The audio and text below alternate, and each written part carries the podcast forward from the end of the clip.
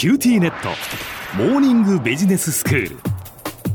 今日の講師は九州大学ビジネススクールでコーポレートガバナンス監査がご専門の小木武彦先生です。よろしくお願いします。よろしくお願いいたします。先生昨日は会社は誰のためのものかというお話をしていただいて株式会社の仕組みというのをきちんとご説明いただきました。うん、で、まあ、その上でこう会社は誰のためのものかって本当に難しいテーマですけれども、うん、今日はどういうお話になりますか、はいえー、2日目の今日はですね、えー、ちょっと事例を通してこの問題をさらに考えてみたいと思うんですね。はいでぜひね、えー、リスナーの皆さんにはですねもし自分が社長だったらどんな判断をするんだろうか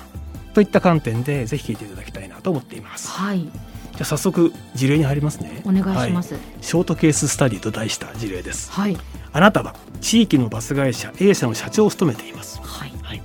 A 社は創業73年の歴史ある企業で、うん、創業以来地域住民の足として人々の生活を支えてきました、はい、A 社の社税は創業以来地域とともに歩むとされていまして社内で大切にされてきました、うん景気が少々悪くなってもバスの運行に支障が生じないように A 社では長年株主への配当は少額に抑えて内部留保これは会社の貯金みたいなもんですね、えを蓄えてきました、はい、社長のあなたは今後の高齢化そして地球環境問題を考慮して創業75年を迎える2022年に、この内部留保を使って車椅子に対応しかつ電気で走る電気バスですねに全車両を入れ替えることを計画しまして、はい、先般発表したばかりなんです。こういった状況ですね、ええ、でなんとこの計画に対して一部の株主から反対の意見書が来ました。あそうですか。はい。意見書は反対の理由をこう述べています、うん、ちょっと意見書の内容を抜粋してご紹介しますね、はい、車椅子対応の電気バスに変えたとしても利用客や利用料金が大きく増えることは考えられない、うん、したがって会社の収益に結びつくとは思えない、はい、そんなお金があるのであれば長年低い配当で我慢してきた株主に特別配当を実施して報えるべきではないか。お金を配るってことですね、うん、株式会社とは高いリスクを負担している株主のためにあるはず。だ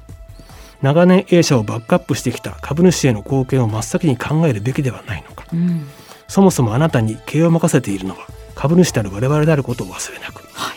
こう書いてあるんですね。う厳しいですね、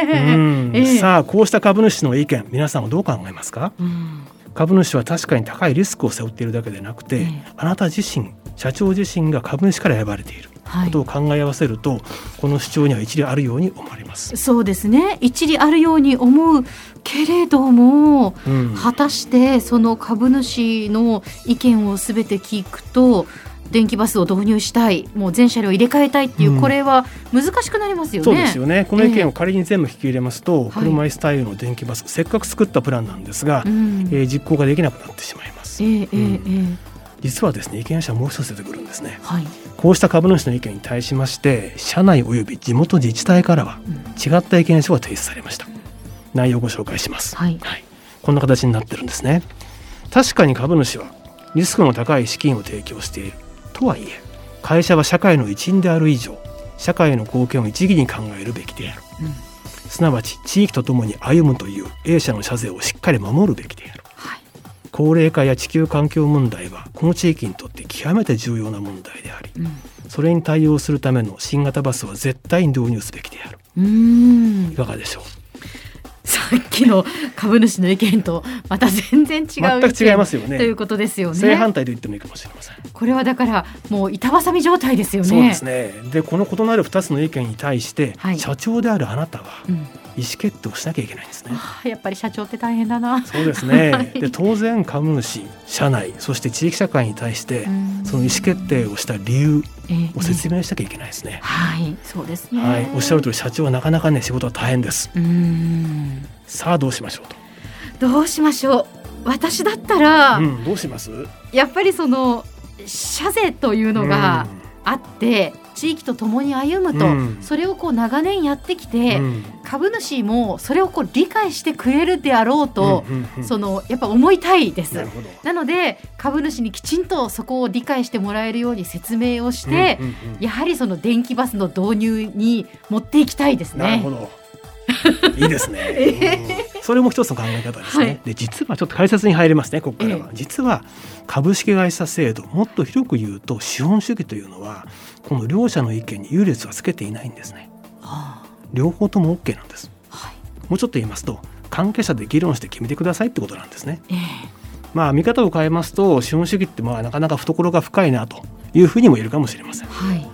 したがって実際の経営はどうなってるかって少しご紹介しますと、うん、株主の利益を最優先に考える経営者もいます、うん、一方で地域社会の利益を優先的に考える経営者もいるんですね。なるほど。うん、多様なんですね。死のパターンもありっていうことですね。ありなんです。えー、うん、ただその後者の場合でもですね、会社の収益実身を全く軽視しているわけじゃないんですね。うん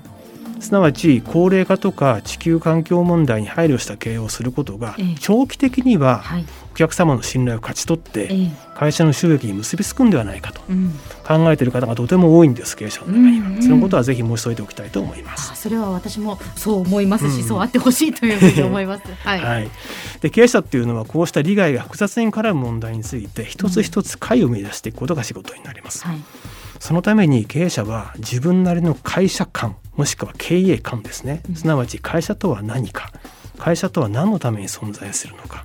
経営の目的とは何か。といった哲学を持つことが非常に大事になってきます。ああなるほど。やっぱり経営者の方たちやはりその経営哲学というのはやっぱり、ね、しっかり持ってらっしゃる方やっぱ多いですよね。そうですね。えー、自分の軸といいますか自分のスタンスをしっかり持っておかないとですね、はい、いろんな意見が出てきますので、そのたんびにその自分の意思決定がぶれてもよくないですよね。そうですね。それこそこの、えー、ビジネススクールを通して学びましたけれども、例えば松下幸之助の経営哲学とか、うん、稲森和夫の経営哲学とか やっぱりそういうねきちんとこう哲学を持ってやっぱりやってらっしゃる。その信念に基づいて、まあ、ぶれない何か判断しないといけない時にその哲学がきちんとあれば、うん、やはりそれで判断ができるっていうことですよね。そうですね、えー、はい。で今日は時間の関係でなかなか深い議論は難しいんですけれどもビジネススクールではこうした事例を題材にカンカン画学の議論を行うことを通じて自分なりの会社観をぜひ持ってほしい。そういうプログラムを用意しています、はい、ぜひご興味を持っていただけると嬉しいと思ってます。では先生今日のまとめをお願いします。はい。会社は誰のためのものか今日は事例を通じてこの問題を考えていました。経営者の哲学言葉を変えると会社観経営観といったものがとても重要であることをご理解いただけたと思います。今日の講師は九州大学ビジネススクールでコーポレートガバナンス監査がご専門の小木武彦先生でした。どうもありがとうございました。ありがとうございました